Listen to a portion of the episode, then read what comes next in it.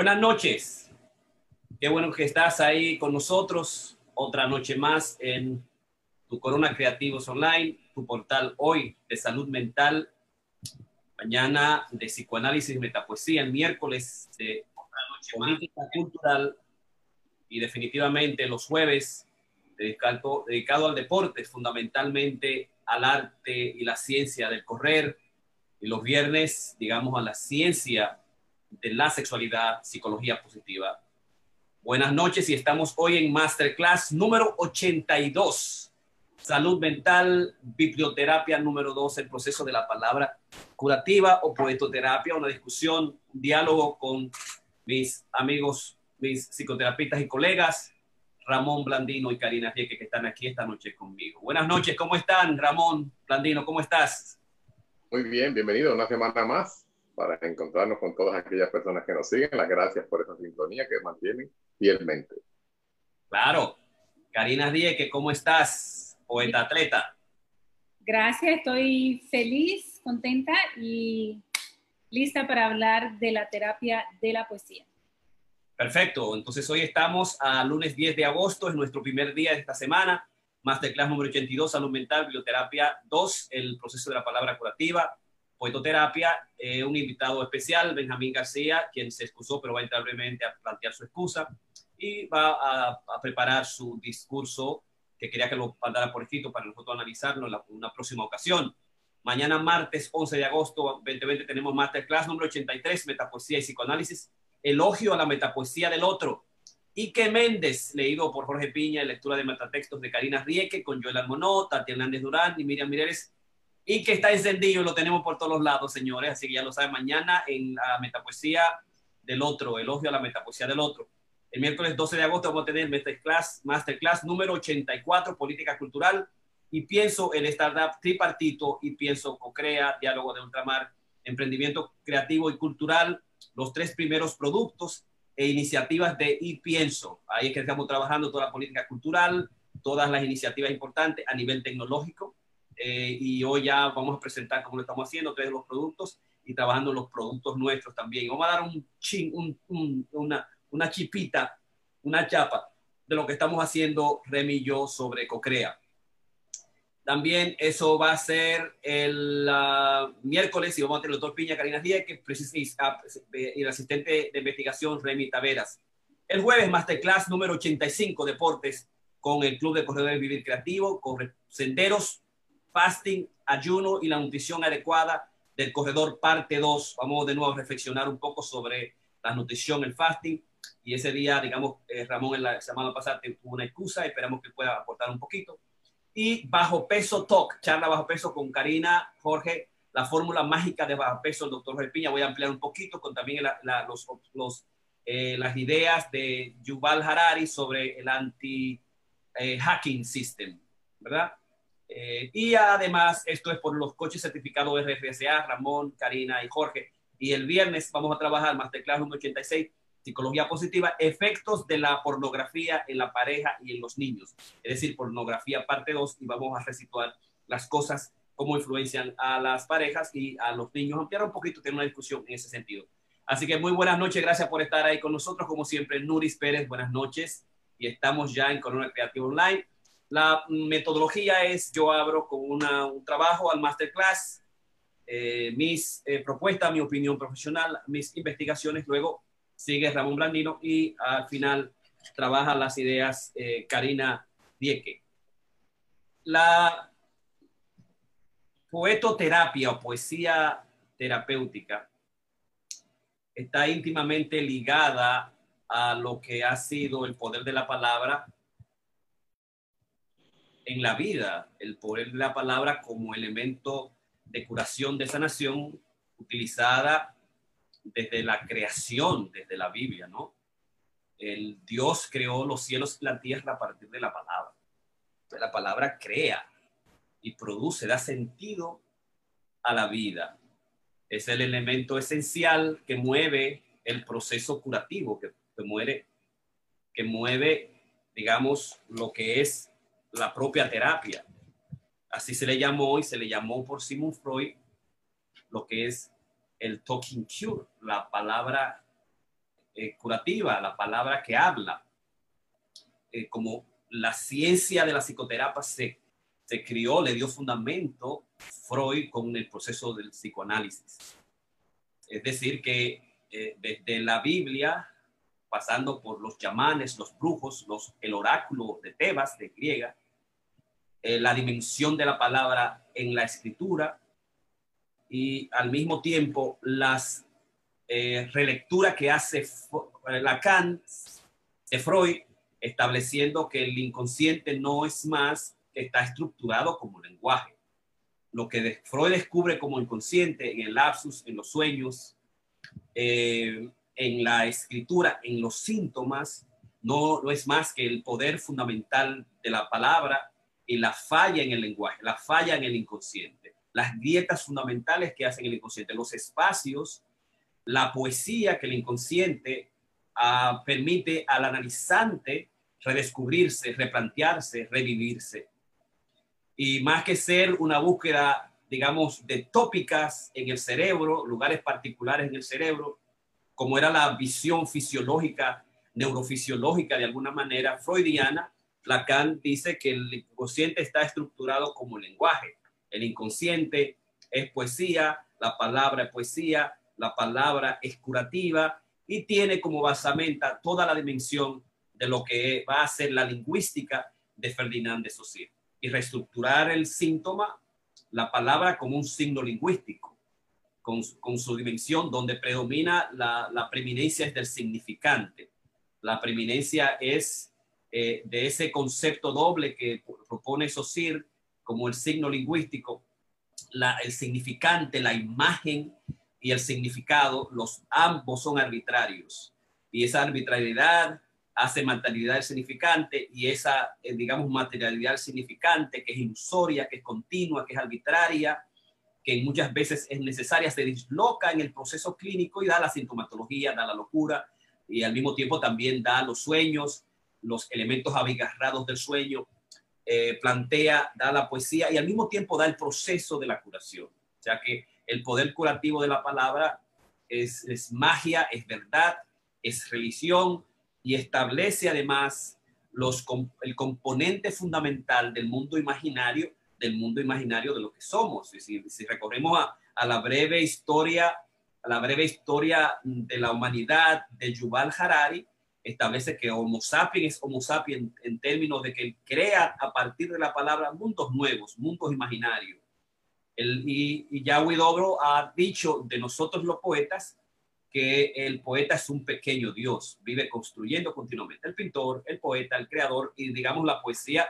desde la perspectiva de la poiesis, como la posibilidad de creación continua que tiene el, poeta y que tiene la poesía en sí mismo como elemento fundamental del arte, como elemento fundamental de verdad, pero específicamente como el espacio inconsciente donde el individuo se recrea, se dice, se habla, se desdice, se cura eh, a partir de ese proceso extraordinario que es la poesía. La escritura surge después y la escritura surge de alguna manera para reafirmar al sujeto, para reafirmar al sujeto barrado, para establecerlo como, como ende indeleble en, un, en, un, en, un, en, la, en la historia, en la escritura, en la poesía, en las novelas y los cuentos.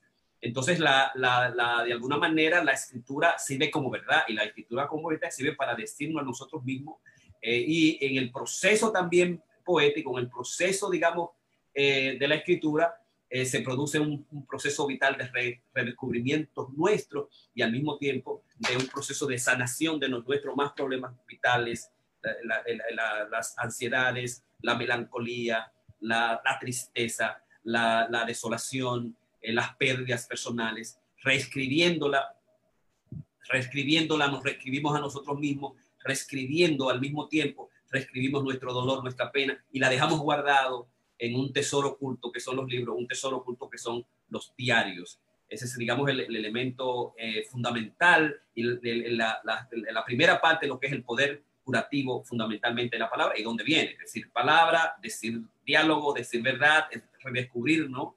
Un sujeto altamente saludable y sano es un sujeto que tiene la capacidad y dominio de la palabra, del diálogo. ¿Verdad? es un sujeto altamente, el sujeto altamente codiciable de la civilización, el sujeto que puede hablar, que puede socializarse, eh, y ya nosotros sabemos las dificultades que existen para hablar en público, para comunicarse, y todas las patologías que existen detrás de no poder hablar, el, miedo, la timidez, eh, las fobias, eh, nuestras personalidades de alguna manera están asociadas al nivel de, la palabra. Eh, nosotros además también sabemos que la capacidad del lenguaje, la capacidad lingüística, tiene que ver mucho con nuestra evolución personal, tiene que ver mucho con nuestra, eh, nuestra herencia, nuestra herencia biológica e intelectual. Dios, Dios nos da alguna, una, digamos, inteligencia intelectual alta, que podamos, que podemos conocer y redescubrir el mundo, nombrarlo y, digamos, digamos relacionarlos con los demás. Eh, a otros no nos da esas facultades, esas, esas facultades extraordinarias, ¿no? O sea que el, el hablar, el escribir, que es, un segundo nivel, están íntimamente asociados con el poder de la palabra, el poder de la socialización y al mismo tiempo el poder del liderazgo, del liderazgo y el poder de la, de la, del, liderazgo, el poder del mando el, poder del dominio del hombre por el otro, de, un hombre por el otro a través de lo que es la, uh, a través de lo que es, digamos, las alianzas y los partnerships. Ese es, digamos, el primer, el primer elemento. El segundo elemento es el hecho de que la biblioterapia eh, y sus mecanismos, que ya lo establecimos, es bueno establecerlo, están, están eh, fundados fundamentalmente en los principios también clínicos psicoanalíticos de la identificación, la proyección, las catarsis y los insights, ¿no? Y uh, la, vinculación de estos con la escritura, digamos, lo, lo, lo meten dentro del proceso que es la, la, la, poetoterapia. Y ya hablamos de eso y la significación que ha tenido la biblioterapia desde, desde, desde su creación eh, y al mismo tiempo desde Grecia con el lugar para la curación del alma eran las bibliotecas y surge eh, el Instituto de Bibliotecopatía, 1916, en 46 se convierte en una ciencia, en un arte, eh, y Freud le da el estatuto más importante cuando crea, introduce lo que son, digamos, eh, conceptos, eh, introduce la literatura dentro de lo que es el, el psicoanálisis o la psicoterapia, ¿no? Freud y poetas, Freud y Lacan, aunque no fueron poetas, utilizaron, se valieron de la poesía para trabajar el psicoanálisis fundamentalmente, ¿no? Leonardo da Vinci, Goethe, eh, James Moses, Miguel Ángel, Freud analizó Edipo, Hamlet, eh, los eh, personalidades, carácter, religiones, el cristianismo, judaísmo, Roma, Teofesia. Es Freud nos descubre y nos pone a pensar la literatura y la escritura definitivamente desde 1900 en la creación de lo que fue. Eh, también a través de Freud es, se descubre en lo que él llamó y trabajó como el automatismo, el automatismo eh, psíquico. El automatismo psíquico es donde se procede el proceso clínico curativo de las palabras a través de la asociación libre de ideas.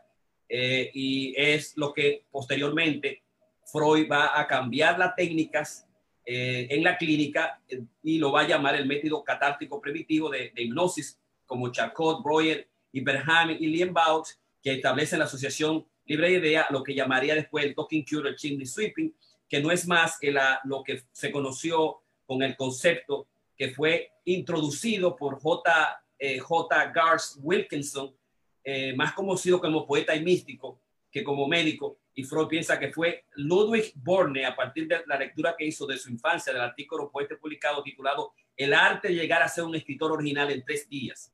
Sin parar, Freud, eh, este autor, dice que uno puede llegar a ser escritor poeta en tres días, escribir todo lo que te salga del alma, eh, todo sin, sin eh, utilizar, digamos, el juzgar o reprimir o suprimir nada. Dice, en tres días tú puedes llegar a ser un escritor, un poeta, un novelista. Eh, digamos, Pressfield, el Arts of the War, el Arts, el Arts of War, la guerra del arte, él establece que deberías escribir todo y todo lo que al final de la escritura, pártelo por mitad. Vargas Llosa le habla del magma. El magma es que escribe todo lo que puede hacer una obra grandísima, no novela. Sus novelas son obras grandes, mil, dos mil, tres mil horas. Y ese magma después trabajarlo a nivel, digamos, eh, a nivel técnico. ¿Verdad? Son los componentes eh, fundamentales sobre las partes técnicas de lo que es la, eh, poetoterapia y algunas concepciones ligadas al psicoanálisis y la introducción del psicoanálisis y la asociación libre de idea desde la escritura en tres días libre, además de los aspectos científicos que trae Jung al mismo tiempo a la asociación libre de ideas, que es el proceso clínico fundamental que uno invita a, a los, al, al, al, al paciente, al analizante, a traerme sus dolores, sus penas, sus angustias. Y la manera en que yo lo utilizo es fundamentalmente, la, la, más que nada, la, la biblioterapia a través de tráeme tus metas, tráeme tus, eh, tus penas, tus dolores como tú lo sientas, cualquier cosa que de aquí a, una, a la sesión siguiente te venga a la mente, escríbelo. Eh, cuando te sienta con dolor, cuando te sienta con pena, escríbelo excepto cuando la pena sea demasiado fuerte que no la pueda escribir.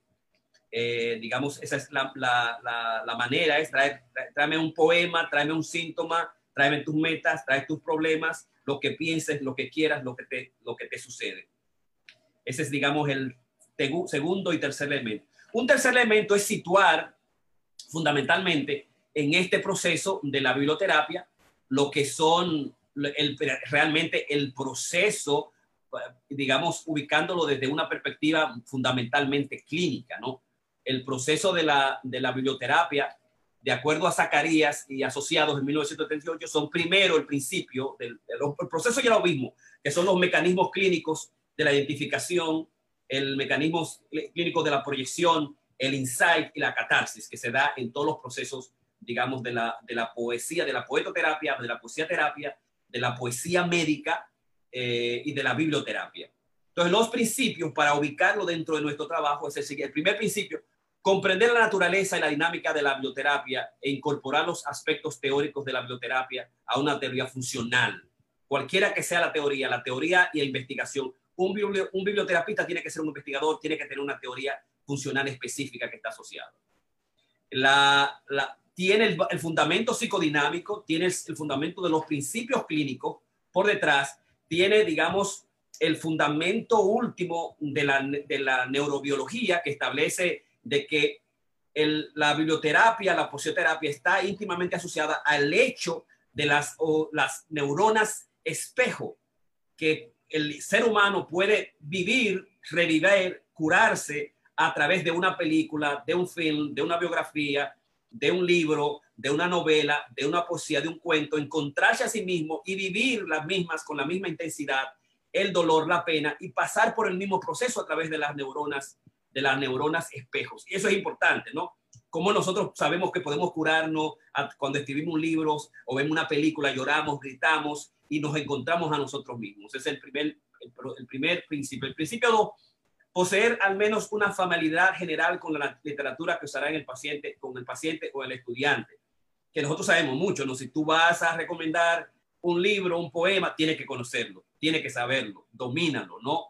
Eh, no se lo dé al, al, paciente para que él lo, lo, lea y después te diga qué es lo que es, sino tú tienes que saber porque a dónde, en qué, con qué autor, con qué párrafo, con qué capítulo, con qué principios, con qué objeto tú vas a ayudar al paciente. El principio número cuatro, la preparación es un factor importante a tener en cuenta, utilizar técnicas bibliote biblioterapéuticas.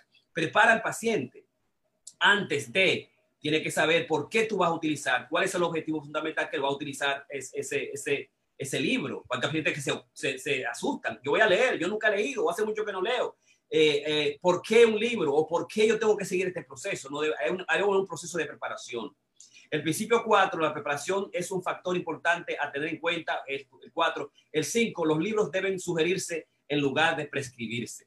Ahí ese principio es doble sugerir algunos libros, algunas novelas, pero al mismo tiempo, si tú conoces un libro que va a ser importante, que es la mayoría que yo hago con mis grupos, con mis pacientes, yo prescribo libros particulares. Vamos a estudiar este libro y lo vamos a hacer por tres meses, por un mes. Vamos a trabajar este capítulo, vamos a trabajar este concepto. Principio número seis, en general, los materiales de lecturas que son concisos y al grano son más eh, preferibles que largas piezas de literatura. No le dé a Jane Joyce, no le dé la interpretación de los sueños. Hay algún libro que yo le llamo en mis casos con mis pacientes, eh, Hombre 2.0 y 101. Primero este libro Si dominas ese libro conmigo, un proceso de seguimiento, entonces pasamos al, al hombre 2.0. Y si es posible, podemos ir al hombre X. Hay niveles de gradación. Eh, el principio número 7, el profesional debe ser sensible a las discapacitaciones físicas de individuos que puedan dictar la necesidad de usar materiales de lectura especiales. Si el sujeto no le gusta leer en el Internet, digitales, que sean libros completos, que sean libros también precisos, concisos, pequeños, que no sean obras grandes, ¿no? Y además también ver si, si el tamaño eh, eh, eh, es importante, el tamaño y si los tipos deben ser más grandes y al mismo, o si necesita espejuelos para saber, digamos, a los sujetos que pueden tener dificultades en la misma, son parte de los principios de la, de la bioterapia. El principio número 8, la bioterapia parece ser más, más, más efectiva con individuos con una capacidad de lectura promedio y superior al promedio. Excelente. Cuando la capacidad de lectura es superior al promedio, tú descubres y tú ves la inteligencia del sujeto, si son maestros, son profesionales, si tienen o si son brillantes, no tienen que tener PhD. Hay sujetos que absolutamente han aprendido a escribir, leer y son brillantes, descubren al instante el principio, la novela, el carácter y lo utilizan en la vida. Es una cosa asombrosa, eh, eh, digamos, ese, este, este, principio, ¿no? Eh, debe ser considerar las varias características de personalidad del individuo. No, la capacidad de lectura promedio superior al promedio. Pero hay estudios que dicen que el promedio básico funciona muchísimo también la poesía terapia, la poetoterapia y la biblioterapia. El principio número nueve, se deben considerar varias características de personalidades del individuo en la selección del material a leerse, el, la edad, el género, el sexo, eh, los valores religiosos y espirituales, la cultura, eh, deben tomarse en cuenta a la hora de elegir un material particular. Principio número 10, la lectura de literatura por individuo debe ir acompañada y o seguida de discusión y o asesoramiento. Es el principio de eso, eso es lo que es realmente la bioterapia. Ese es un proceso, es un acuerdo, un contrato y debe discutirse con el, con el analizante, con el paciente, con el estudiante. El principio número 11, eh, son 12 principios. El número 11, la bioterapia es un complemento de otros tipos de, relaciones de ayuda en lugar de una forma de terapia alternativa o independiente. Eh, ha avanzado mucho la bioterapia y la poetoterapia y hay autores que utilizan la bioterapia fundamentalmente como biblioterapia, independiente absolutamente. Como hay autores que utilizan la danza terapéutica solamente como danza terapéutica, exclusivamente independiente. Eh, o la musicoterapia como, como específicamente como eh, poetoterapia, dependiendo la, la, patología, una, un intercontacto con un terapista de arte y son absolutamente independientes. Pero el 2 dice que aunque la biblioterapia es una técnica útil, no es una panacea. Todavía no se puede utilizar para muchos y diferentes casos. Eso es, digamos, los 12 principios, ubicar nuestra lectura de la masterclasses pasada con esta masterclasses, con esos 12 principios. Y finalmente, eh, la poetoterapia, la medicina terapia, hay que verla de las dobles perspectivas. El doctor poeta, que muchos estudios han descubierto que el, poeta, el, el, doctor que es poeta, y existen eh, importantes poetas eh, médicos, el más famoso de todos, el que yo he leído y conozco, es William Carlos Williams, el poeta, pediatra y ginecólogo general que vivió en Patterson y que y yo tengo uno o dos poemas de él, eh, un hombre sensible. Se dice que el poeta, el médico que es poeta, puede conocer al ser humano, la dimensión humana, el inconsciente, el elemento fundamental del, del, del poeta ha sido tan importante que la universidad, la escuela, la Universidad de Medicina de Harvard y de Yale han creado programas especiales de poesía a sus estudiantes, eh, porque se ha perdido la sensibilidad a la humanidad, es más se cree en la investigación, eh, digamos en la investigación, en las tecnologías, que en hablar con el hombre. Entonces ellos dicen que la poesía lleva a ser más sensible al médico, lo, eh, digamos, utilizar un poema de, la, de la muerte del paciente con cáncer, es utilizarlo y hablarlo, discutirlo para darle sensibilidad a los, a los doctores. Y también se han creado, eh, digamos, eh, certámenes en, a los estudiantes de medicina para que escriban poesía y se ha descubierto además que los últimos doctores son más sensibles porque están más asociados al wellness, a, la buena vida, a la vida, digamos, saludable, eh, a, la, digamos, trabajar mucho las condiciones eh, cuerpo, espíritu, mente de los pacientes debido a la gran problemática de la, de la obesidad que está asociada a muchas enfermedades y, y enfermedades, traumas y cánceres los nuevos doctores a través de las humanidades y especialmente de la, de la poesía, eh, digamos, se han hecho más sensibles. Ese es el, el, el, el, primer aspecto. Y el otro es el poeta, doctor, el, poeta que, utilice la, que utiliza los elementos curativos de los que hablamos, los principios, los mecanismos eh, para, digamos, curar al, para curar al sujeto, eh, que es como tanto Karina como Ramón en diferentes vertientes, diferentes aspectos fundamentales, lo hemos utilizado. El, poeta doctor que tiene como objetivo mostrar que el, al, lector que no está solo, mostrar posibles soluciones a los problemas, ayudar al, al, paciente con motivaciones personales a situaciones particulares, ayudar a ver valores nuevos y experiencias nuevas, cambiar actitudes y valores, todas esas posibilidades lo utiliza el, el poeta doctor o el poeta curativo o el, poeta de la, la poetoterapia, si se quiere.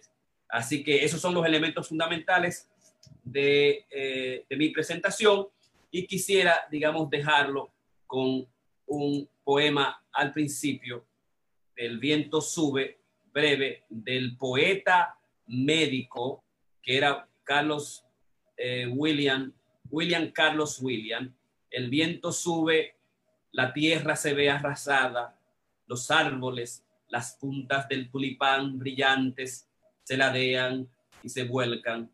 Suelta, flota tu amor, vuela, Dios mío, que es un poeta, si es que lo hay hombre cuyas palabras mordiquean el camino a casa, que es real en forma de movimiento, en cada punta de una rama nueva, sobre el torturado cuerpo del pensamiento que aprieta la tierra, está el camino hacia la última punta de la hoja. El médico, pediatra, eh, médico general que creó su clínica en, ah, déjame ver si tengo por ahí, en, New Jersey, y vivió ahí, vivió y se, y se estuvo por mucho tiempo escribiendo entre pacientes y pacientes sus notas en las hojas de prescripción. Eh, y era amigo de Ezra Pound y de grandes escritores, digamos, de su época, un imaginista y modernista que introdujo el verso libre en la poesía norteamericana. Eh, uh, Ramón. Sí, gracias, Jorge. Es interesantísimo. Eh, yo he estado usando, sin saberlo, la poetoterapia. Básicamente, como tú dices, muchas veces un, un instrumento que uno, los terapistas, usamos sin tener un basamento teórico histórico. En este caso, básicamente, pues yo me puse a leer un poquito y descubrí que esto viene básicamente desde el 4000 antes de Cristo, cuando los egipcios escribían poemas para las personas que estaban emocionalmente disturbadas, le escribían en un pedazo de papiro que lo ponían en agua, se disolvía y se lo hacían tomar a la persona enferma. O sea, que era una manera no solamente de leerla, sino de integrarla a la persona. En Estados Unidos, básicamente, en 1700, a finales de 1700 en Pensilvania, que empezaron los, eh, los sanatorios, los hospitales eh, para los eh, personas enfermas mentales, los lunáticos, como le llamaban en ese entonces, empezaron a usar la terapia usando poemas. Ya en el, en el temprano 1800, el doctor Benjamin Roche eh, utilizaba básicamente, formalmente, como, como tratamiento para los, enfermos mentales crónicos. No es sino hasta el 1928 cuando un poeta y farmacéutico, Eli Greber, empezó a usarla formalmente con las personas a quien él estaba dispensando eh, medicina. Y esto los dos psiquiatras más adelante, doctor Jack Levy y Sam Spector, empezaron a, ponerle, a darle forma hasta que en 1969 se creó la Asociación de Terapia Poética o Poetoterapia. Eh, me interesó mucho un planteamiento que hizo uno, autor, uno de los autores en términos de este movimiento que eh, se parece mucho a lo que tú presentaste. Me refiero a Nicolás Massa. Él dice que es un proceso de tres partes. La primera parte es lo que él llama el receptivo prescriptivo. Aquí el terapista introduce un poema, lo lee, el, el, el terapista, para que entonces él ve las reacciones que tiene hacia este particular poema el paciente que está enfrente. Y al ver esas reacciones, pues prácticamente entra a un proceso de, de evaluación. Por eso dice eh, que es prescriptivo y receptivo. O sea, lo prescribe, ya el terapeuta tiene conocimiento de este material y, quiere ver la receptividad del, paciente. El segundo paso sería el expresivo creativo. En este caso, él motiva a los, a los pacientes a que escribir ya sea un poema, escribir cartas o un journal y básicamente eso lo usa como un modelo de para lograr un proceso catártico, si se quiere, y de empoderamiento. En algunos casos, al final, pues básicamente él termina con lo que él llama simbólico ceremonial. Aquí usa mucho las metáforas y básicamente dice que las metáforas, que eh, todo ese análisis simbólico que las personas llevan, porque estos son escritos ya por, por los pacientes, eh, presentan historietas que ellos están leyendo o, o, o, rituales. Y esto lo usa mucho sobre todo en el área de pérdida, en el área, por ejemplo, del, divorcio, en el área de, muerte. Muchas veces, estos autores recomiendan básicamente, eh, más específicamente, que se escriban poemas y cartas a las personas perdidas, ya sea por muerte o ya sea por eh, básicamente divorcio. Y una vez que se lee esto, se hace todo un ceremonial y se queman y las cenizas se echan a volar al viento. Eh, uno de los poemas que yo usaba y no realmente ni siquiera eh, lo estaba usando de una manera propia. Quisiera, si me permiten los que están siguiendo, leerlo. Es de Robert Frost y es El camino menos transitado. Yo no soy poeta ni lector, pero quiero, es algo que yo le he leído a, a mis pacientes y ellos, aquellos que tienen como dificultades de, de qué camino seguir, de qué van a hacer en su vida, pues como que resuenen ellos. El camino menos transitado. Dos caminos se bifurcan en un bosque amarillo y apenado por no poder tomar los dos, siendo un viajero solo, largo tiempo estuve de pie, mirando uno de ellos tan lejos como pude, hasta donde se perdía en la espesura. Entonces tomé el otro, imparcialmente, y habiendo tenido quizás la elección acertada, pues era tupido y requería uso, aunque en cuanto a lo vi allí, hubiera elegido cualquiera de los dos.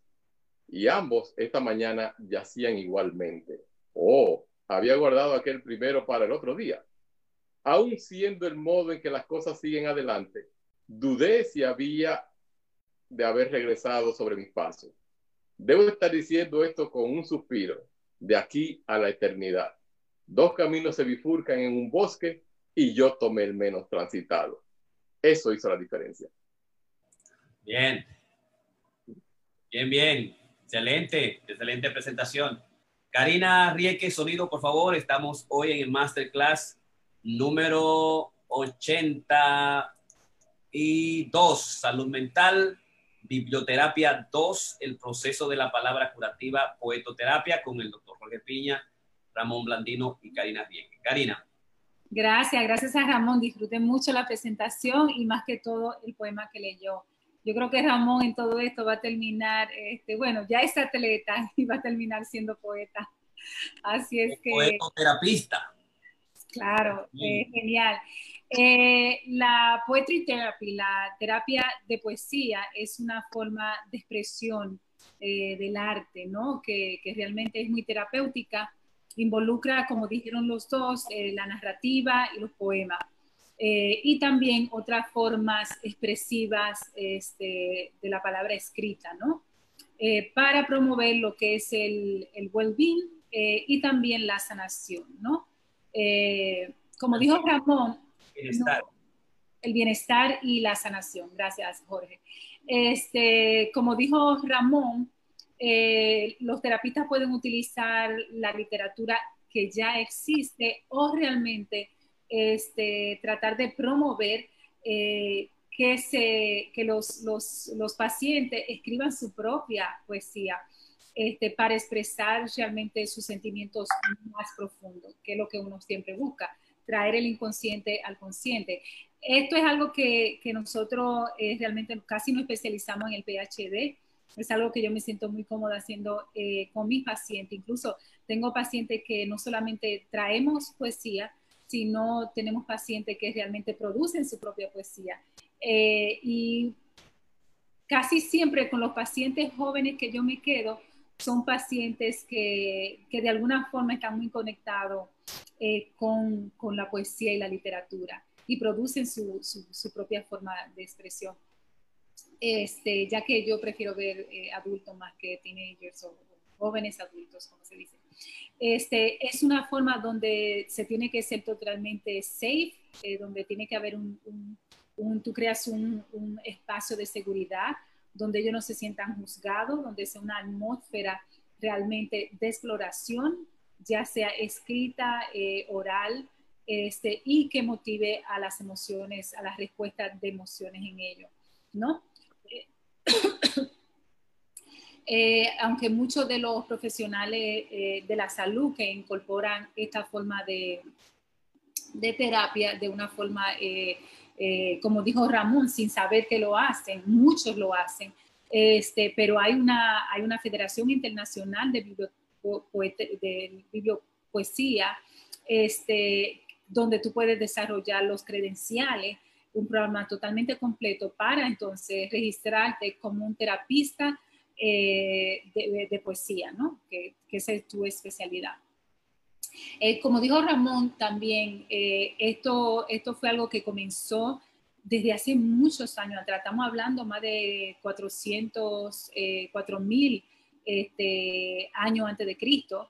Dicen que, lo, como dijo él, los egiptos se lo daban en el papyrus mojado a los enfermos en la boca para que ellos se lo tragaran de alguna forma ellos, lo cual me parece realmente muy fascinante eh, como ellos lo, desarrollaron.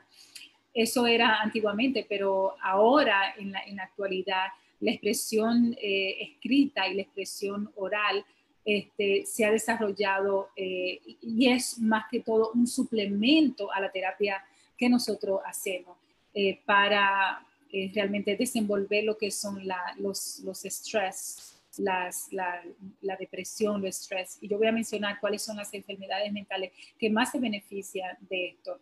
Ya como dijo Ramón, en los 1700 este, en los Estados Unidos se estaba utilizando este, en, en, en, este hospital se estaba utilizando esta, esta terapia. En los 1800, Benjamin Rush, que fue un doctor, que él comenzó a leerle a los pacientes y comenzó a trabajar la terapia para curar enfermedades. En el 1928, este, el farmacista eh, Eli Griffer, como mencionó Ramón, fue quien realmente formalmente comenzó el poema therapy, que es la terapia del poema en grupos. Entonces él hacía grupos en los, en los hospitales, tenía dos diferentes este, terapistas que le asistían, doctores, este, y al final Lady, una de esas doctoras, fue la que eh, continuó con el desarrollo eh, de lo que hoy se llama la Asociación de Poesía, de Terapia de Poesía, que fue, se creó en el 1969, después que él murió. So, ella siguió con este, con este legado. También en la librería eh, jugó una gran importancia en lo que fue la difusión de la terapia de, eh, de la terapia de, poesía. Este, y fue Arlene Haynes, ella fue una de las pioneras realmente y ella fue, ella era una libra, librarian, una, ¿cómo se dice librarian? Eh, la encargada de la librería del hospital. Bibliotecaria, bibliotecaria. Y ella fue la que se encargó realmente de desarrollarlo. Ella le leía en voz alta a los pacientes, este, le leía historia en voz alta y ella comenzó a, a ver cómo ellos realmente no solamente lo disfrutaban, pero que se mejoraban con esta transformación. En el 1980 eh, los líderes fueron invitados a una reunión donde se escribieron los guidelines y se hizo el entrenamiento y la certificación formal en esta reunión de la, de, la Asociación Nacional de, Poetry Therapy, este, que como se conoce ahora APT. Eh, muchos intereses subió alrededor de esta creación y muchos libros se crearon y artículos se crearon para guiar el proceso eh, a los terapistas y a los practicantes eh, de este tipo de terapia. Este, como dije anteriormente, Haynes fue una de ellas. Este, Haynes y Mary Hainesbury eh, co-crearon la publicación en 1986 publicaron lo que es la biblioterapia y la Interactive uh, Process, como es una especie como de handbook de este tipo de terapia. Eh, más recientemente, como mencionó Ramón Nicolás Massa, eh, él, hizo todo un outline completo de lo que, de lo que era la, eh, la terapia de poesía, la teoría y la práctica, y por eso fue tan importante lo que él trajo a colación en, este, en este proceso, porque es como él, él trajo lo que es la aplicación de la terapia de poesía. Este, y después salieron muchas, este, muchas documentaciones, muchas publicaciones de este tipo de, terapia. Hoy en día, la poetry therapy es practicada a nivel internacional. Cientos de profesionales de la salud, que incluyen psicólogos, incluyen psiquiatras, consejeros, eh, social workers, educadores y librarians eh, que trabajan en las librerías también. Este, y ellos lo que hacen también es, promover. Pero ¿cómo funciona la terapia eh, de pareja y, cuál es realmente la finalidad? Este, entonces, eh, mucha gente lo que hace es que entierra lo que es el inconsciente, ¿no? Y muchas veces el inconsciente es donde está el core, donde está realmente el problema que nosotros tenemos que identificar. Eh, entonces, mucha de, lo que hace este tipo de terapia es, es, tratar de sacar a relucir este, a través de la poesía este, estos procesos, ¿no? Donde la gente pueda realmente traer el inconsciente al consciente. Eh, es, una, es como un vehículo de, de expresión emotiva. Eso es realmente lo que es, este, para trabajar las emociones más difíciles del ser humano. Eh, promueve lo que es la reflexión personal, eh, la exploración y también incrementa lo que es el self-awareness. Tú darte cuenta eh, de, de, lo que tú traes, ¿no? el self-awareness. y ayuda al individuo a tener un mejor entendimiento de lo que es el mundo alrededor de ellos ¿no? y cómo, cómo esto tiene que tener sentido en su vida. También ayuda al individuo a redefinir lo que es su situación actual, que puede estar este, eh, transitando por problemas. Este, y es una forma de cambiar la percepción que se tiene de su realidad. Eh, y de eso hablamos la semana pasada. También una de las cosas más importantes que ayuda este tipo de terapia es que ayuda realmente a validar las emociones y las expresiones este, y también ayuda a lo que es el, el, el en los grupos. Eh, que tú puedas realmente tener esa unidad entre grupos, entre gente que, que compartan este tipo eh, de expresión, ¿no? Como hacemos todas las poetas que nos reunimos y de alguna forma hay una muy linda penetración entre nosotras cuando nos juntamos, cuando estamos juntas, porque hay un amor eh, único que nos une y ese es el amor a, la poesía y a la literatura. En general, la, la poetry therapy, la terapia de pareja, tú la puedes elegir libremente este, pero tiene realmente unos valores terapéuticos que son realmente importantes. Primero porque ya tienen que, y es importante que nosotros establezcamos que aunque sí hay un consenso general de que toda la literatura es buena, es creativa y es positiva, este, hay un guideline que se tiene que tomar en cuenta para la selección de eso. Primero, eh, que haya una, eh, que sean concisos, ¿no? Que los poemas tengan una consistencia este, de principio a fin que también eh, ellos enmarquen eh, em, una emoción universal. Eso quiere decir donde todos se puedan sentir identificados en este proceso o que todos puedan coger de alguna forma lo que les funcione para ellos. Eh, y también que le ofrezca a otro un sentido de, esperanza. Porque en efecto lo que nosotros tenemos que establecer como terapista, lo primero que yo tengo que establecer como terapista realmente la esperanza, es que, hey, si yo te cogí, de alguna forma, eh, tiene que haber un entendimiento entre ambos de que tú te vas a mejorar. Este, es un lenguaje no hablado entre el terapista y el paciente. Entonces, de alguna forma, la, la terapia de poesía establece y refuerza es realmente ese, ese lenguaje eh, preciso. Hay, como dijo Ramón y Jorge, mucha literatura, muchos poemas que son famosos de Robert Frost, de Mary Oliver, de Denise Leverton. Hay muchos poetas, Williams Wordsworth, que también fueron, eh, son grandes poetas eh, y la literatura de ellos se, se utiliza. También, como dijo Ramón, hay técnicas específicas en lo que es la elaboración de la biblioterapia. No es simplemente que, hey, déjame darte algo y vamos a ver qué sale de esto, sino que realmente hay un componente, hay una estructura y hay una técnica que se debe de seguir que la desarrolló, como dijo Ramón, eh, Nicolás Massa. Este, y que es el más, eh, el más popular y el más frecuente utilizado en este tipo de terapia. Eh, una, como dijo él, la receptiva prescriptiva, prescriptiva, la expresiva creativa también, y la otra la simbólica ceremonial. Entonces yo quiero ir eh, más detalladamente una por una para ver si, si, de alguna forma tiene más sentido. La receptiva, prescriptiva, es la que es donde el, el terapista eh, trae un pedazo, trae un poema o un pedazo de literatura, invita realmente en la terapia las emociones con el paciente. Entonces, ¿qué tú sientes? ¿Qué este tipo de terapia te hacen sentir? Eh, entonces, tiene la habilidad, el, material tiene que tener, tiene que tener la habilidad eh, de describir lo que, lo que el paciente está sintiendo eh, no solamente describir, pero explicar, identificar también eh, cosas relevantes eh, en, un contexto, en, el contexto de la terapia. Entonces, este si yo le traigo un pedazo de poema o un pedazo de literatura a mi paciente, tiene que tener relevancia a lo que yo, a la búsqueda o al reto que yo quiero establecer con mi paciente en ese momento.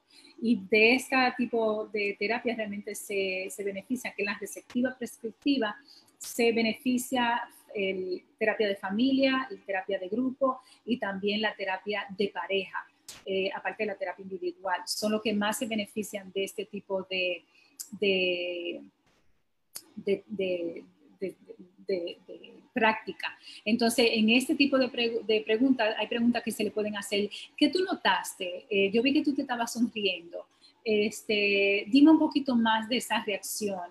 Este, particularmente, ¿qué línea eh, te tocó? Eh, ¿Cómo este poema te hace sentir? yo recuerdo que yo tuve un paciente que tuve por, varios años, y yo recuerdo muy joven, y él me trajo un pedazo de poema, cuando él me trajo ese pedazo de poema, yo identifiqué que mi paciente estaba suicida, este, porque cuando yo le comencé a hacer exactamente esa pregunta, ¿qué tú te sientes? ¿Qué tú estás expresando? Yo me descubrí, yo le dije, tú, tú estás suicida, ¿tú lo, tú lo entiendes? Y él me dijo, sí, y lo pudimos descubrir.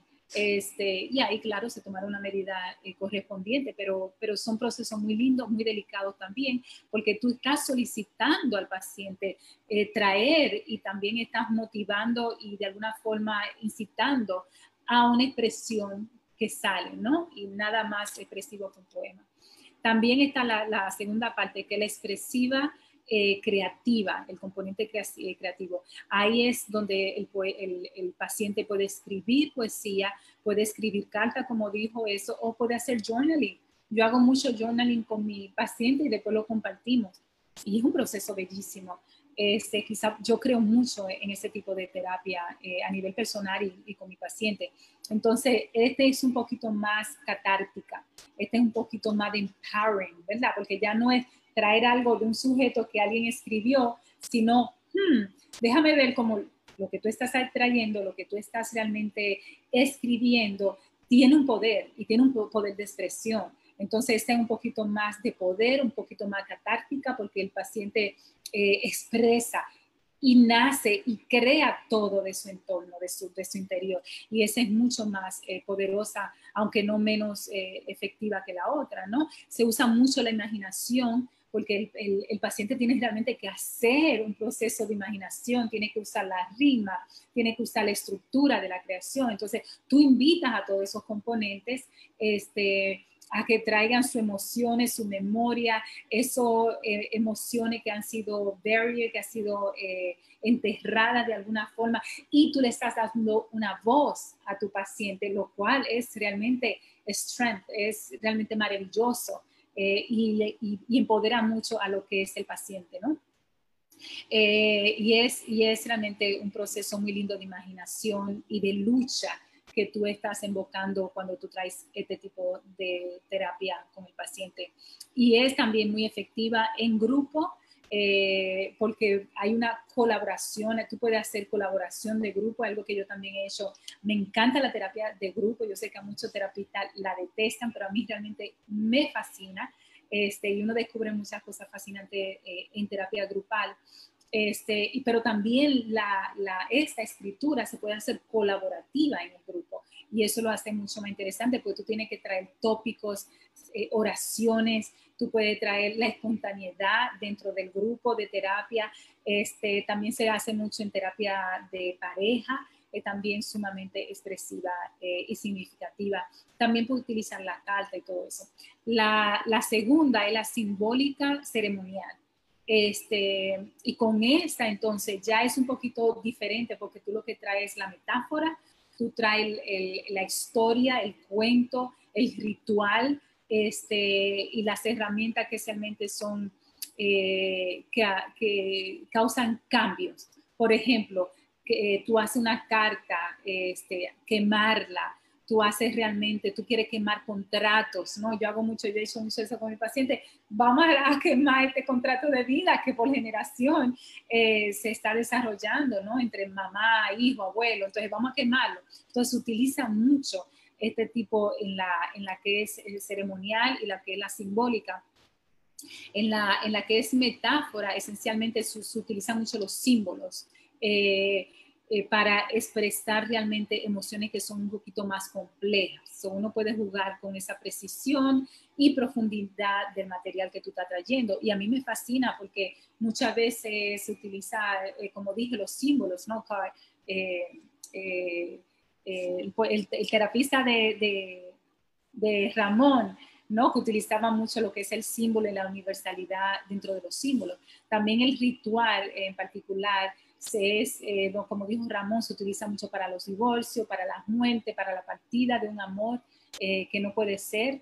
Este, entonces son procesos de aceptación que tú tienes que establecer en este, en este espacio con el paciente y también de, de duelo y también de aceptación. So, es muy, muy interesante cómo trabaja la terapia eh, de pareja y a quién realmente que ayuda. Y esto es lo que a mí me parece más sorprendente. Terapia de pareja, no, terapia de poesía. Terapia de, terapia de poesía, pero que es eh, lo que quise decir que es beneficioso en particular en la terapia de pareja. Y voy a mencionar ahora lo que son las, este, en dónde, en cuál, en cuál tipo de, de disorders, de desorden este, psicópata, de, eh, desorden eh, que trae el paciente, donde se pueden eh, realmente beneficiar. Y asombrosamente, el paciente borderline, de, borderline personality, este, ¿cuál es, ¿cómo se diría borderline personality, Jorge, en, español? Personalidad limítrofe. Personal, ¿cómo dice? Personalidad limítrofe. Limítrofe borderline eh, es uno de los que más se benefician de este tipo de terapia. El paciente suicida o con idea suicida también se beneficia muchísimo. El paciente que es perfeccionista se beneficia grandemente de este tipo de terapia y también el paciente que está pasando por un duelo, ¿no? que tuvo una gran pérdida. Son realmente los cinco pacientes que más se benefician de este tipo de terapia.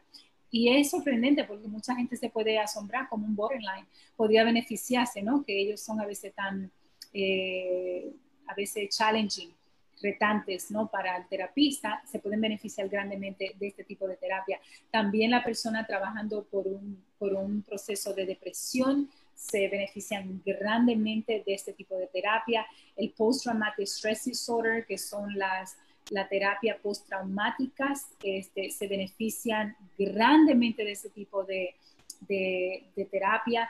También los abusos, cualquier tipo de abuso, eh, la terapia funciona sumamente bien. Y aunque no lo crean, oigan esto, la terapia de las, los pacientes con problemas de sustancia, de abuso de sustancia, también se benefician grandemente de este tipo de terapia, como los estudios en, los últimos años han demostrado cómo los pacientes esquizofrénicos también se benefician grandemente. Y es chulo porque eh, yo he tenido tres pacientes con, que sufren de esquizofrenia y con los tres yo he utilizado eh, de alguna forma lo que es la poesía y la literatura con ellos para eh, emitir algún tipo de emociones y funciona grandemente como dije anteriormente, cómo se puede entrenar un terapista en este tipo de terapia.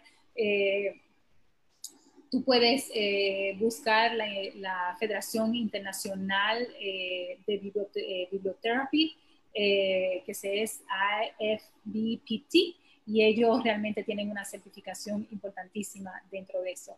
Así es que yo hay que mencionar también algunas limitaciones que pueden tener este tipo de terapia. Como yo dije anteriormente, es una terapia que se, que se, que se utiliza realmente en colaboración, este, claro, con un terapista y en colaboración a cualquier otra metodología que se, esté, que se, que se utilice.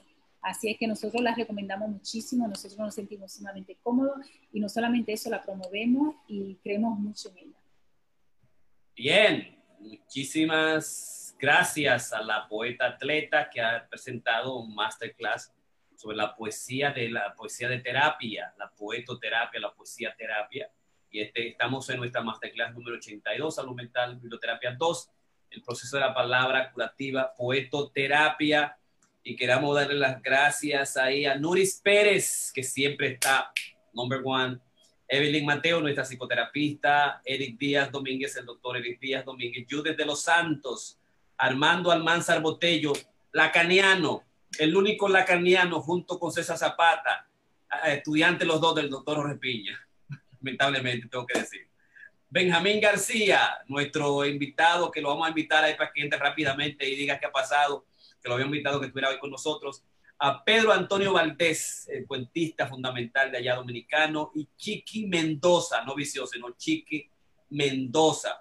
Y yo debo, digamos, yo debo y tengo que hacerlo en esta masterclass nuestra hoy, digamos, darle el reconocimiento que merece ah, y lo voy a hacer, uh, digamos, trayendo lo que es eh, déjame ver si me están mirando ahí, para ampliar la, lo que es la presidenta de la Asociación Nacional de Terapia de Poesía para promover el crecimiento, la curación a través del lenguaje, el símbolo y, la, eh, a través de, símbolos, lenguaje y la historia, a nuestra eh, queridísima amiga poeta dominicana, que es la actual presidenta de la Asociación Nacional de Poesía Terapia y es eh, Marianela Medrano.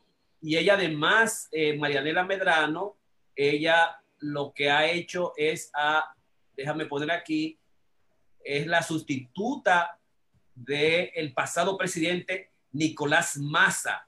Eh, Marianela Medrano y debo nombrar al comité eh, completo que está Bárbara Kreisberg, Eric eh, Kreuter, Jasmine Hamilton, Catherine Tanges, Irania Marcias Patterson, Robin Rosado, Lore, Lore, Loriena Geyer, Lisa Habersack, Laura Sandner, Karen Ren Van Nienern, Cynthia Holloway Kelvin, Lori Anderson Seth, Steady Writer. So we want to thank you guys because you have been and you are the new committee and you're supporting our your president, our Dominican poet, Marianela Medrano, as the uh, uh, actual 2020-2021 president, uh, you know, uh, substituting Nicolas Massa. So congratulations, thank you very much, and I wanted to give you that recognition right there.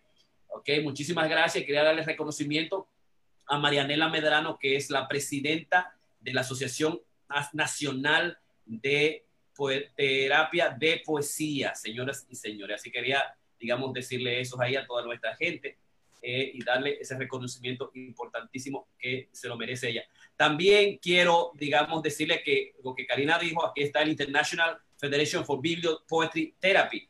Tú puedes hacerte certificados en terapia de poesía y puedes hacerte registrado en terapia de poesía. Si ustedes notan, eh, Marianela Medrano, si yo voy a la, a la, ella es doctora PhD licenciada en consejería, eh, eh, eh Licensed Professional Counselor, consejera eh, profesional licenciada y Certified Poetry Therapist, Certified Poetry Therapist, ¿no?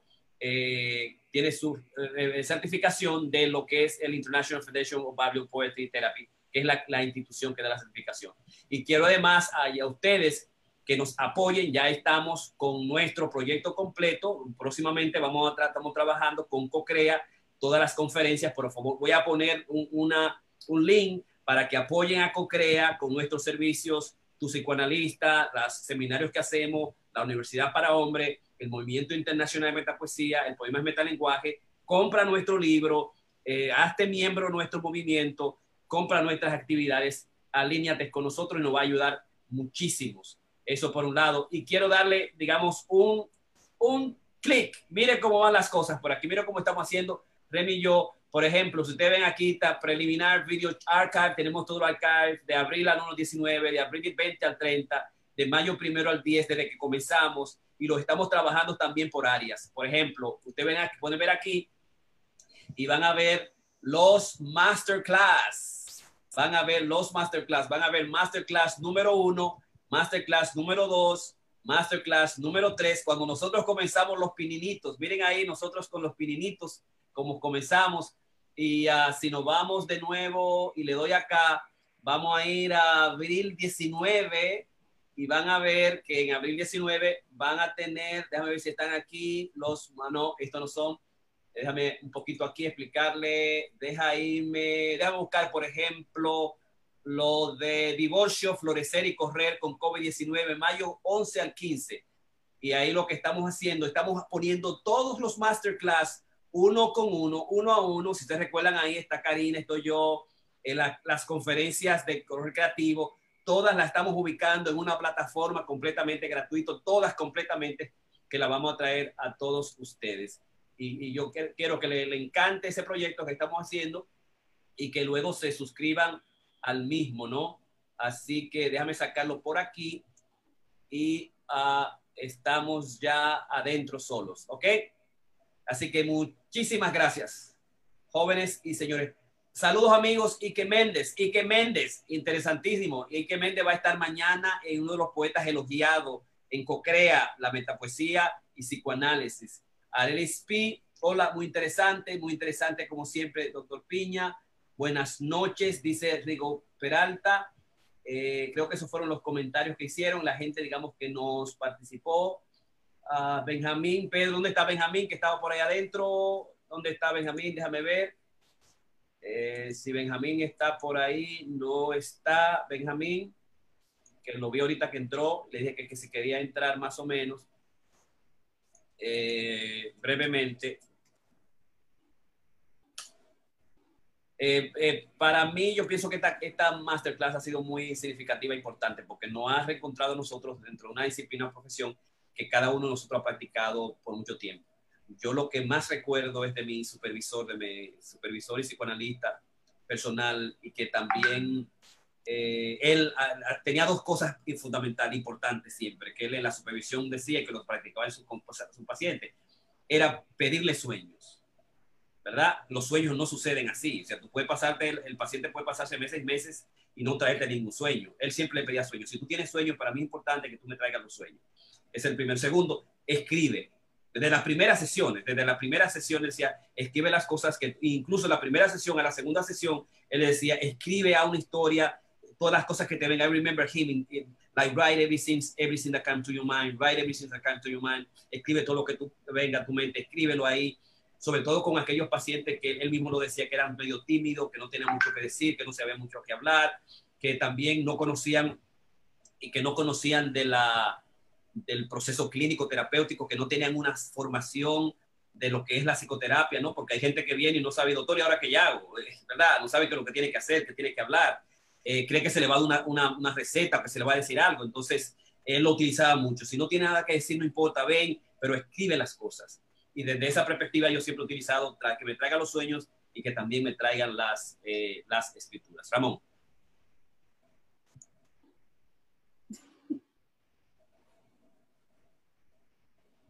¿Está por ahí? ¿Está, vivito coleando? ¿Todavía? No te escucho, no te escuchamos, está el sonido, no te escuchamos, estamos ya en la final de Masterclass 82 Salud Mental. Ahora sí, es que el, el host me, me, puso mute, no quería que yo agregara nada más. No, definitivamente es un, es un, tema interesante. Como les dije, para mí esto me, no me abrió los ojos, ya tenía cierto conocimiento de esto, pero me, me hizo reflexionar las veces que yo lo he usado como técnica auxiliar, o sea, como técnica de ayuda. Y, y es bien, bien interesante. E, eso mismo que cuando tu maestro o tu analista, en mi caso fue el, el, el profesor eh, que me, me, introdujo en este tipo de cosas. Creo que tenemos ahí el compañero que estábamos esperando.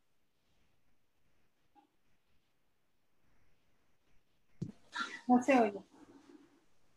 ¿Ahora me oyen? Jorge, no te oye. Jorge, no te escucho. Unos minutos tienes, eh, Benjamín. ¿Cómo estás?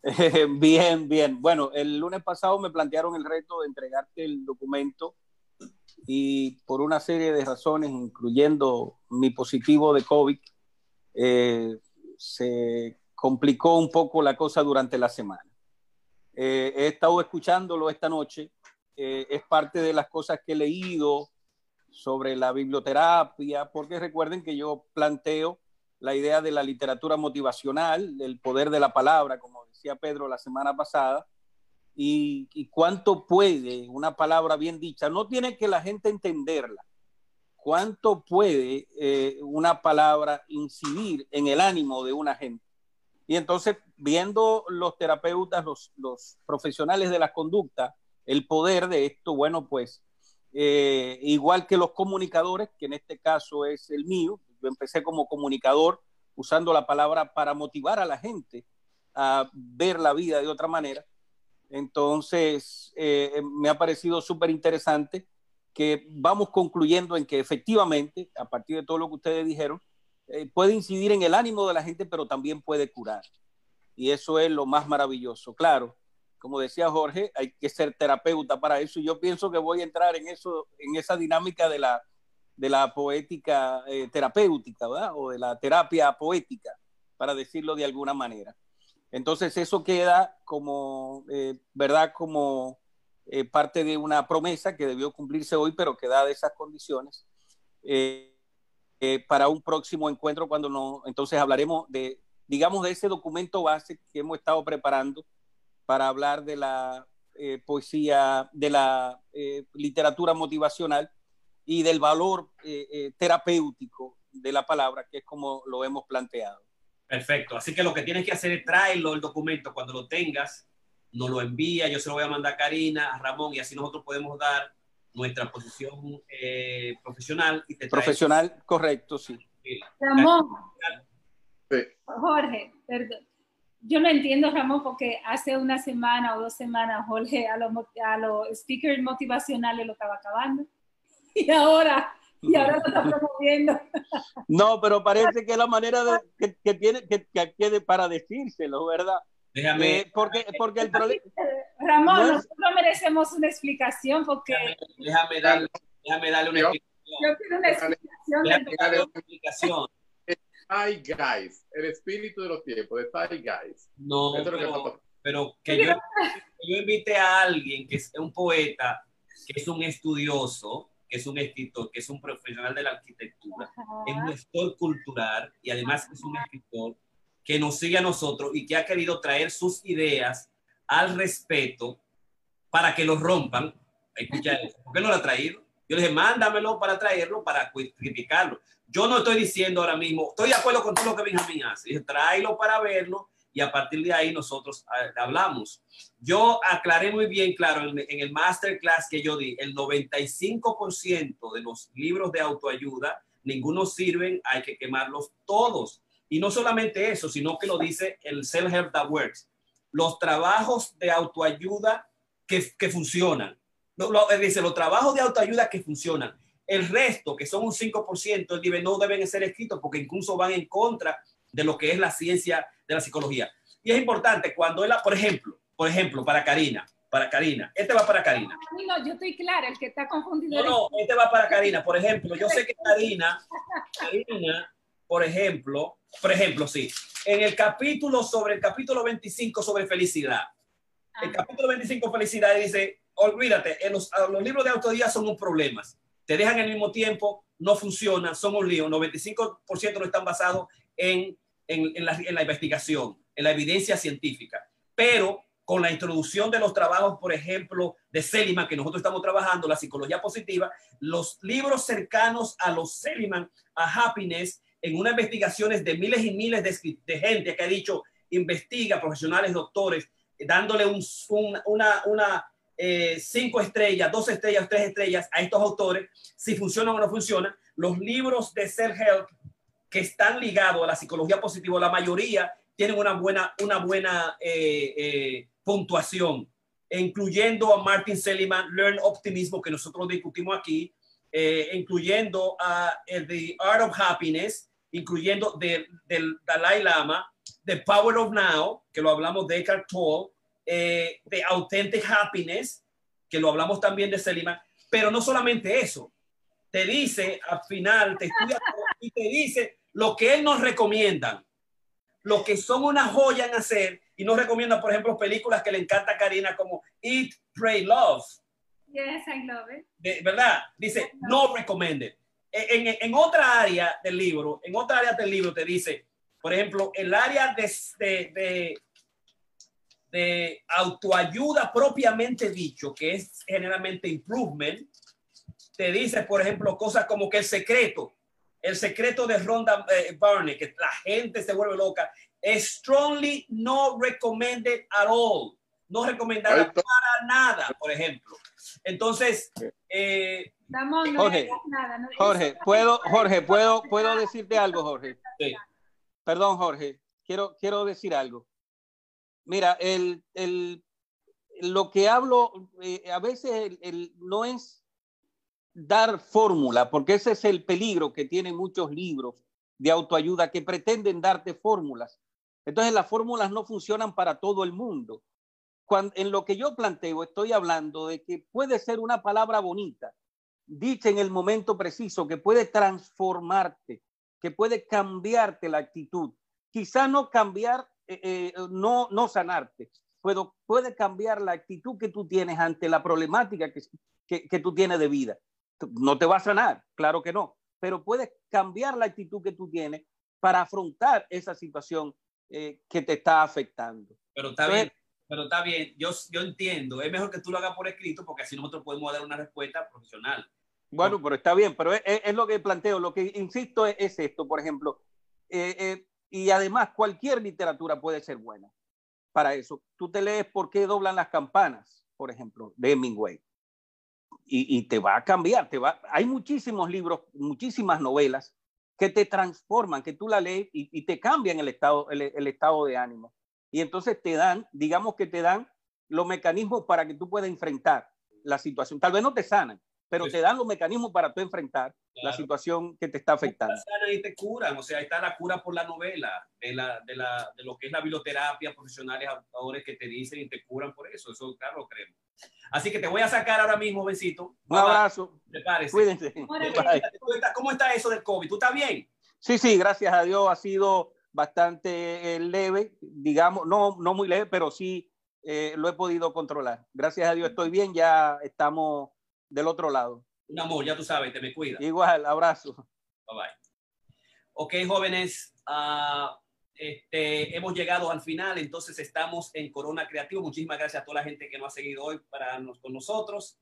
Y bueno, si no hay preguntas, no hay comentarios. A Karina Rieke, muchísimas gracias por este masterclass a Ramón Blandino en el Masterclass número 82, Salud Mental, Biblioterapia número 2, el ah, proceso de la palabra curativa, poetoterapia. Buenas noches.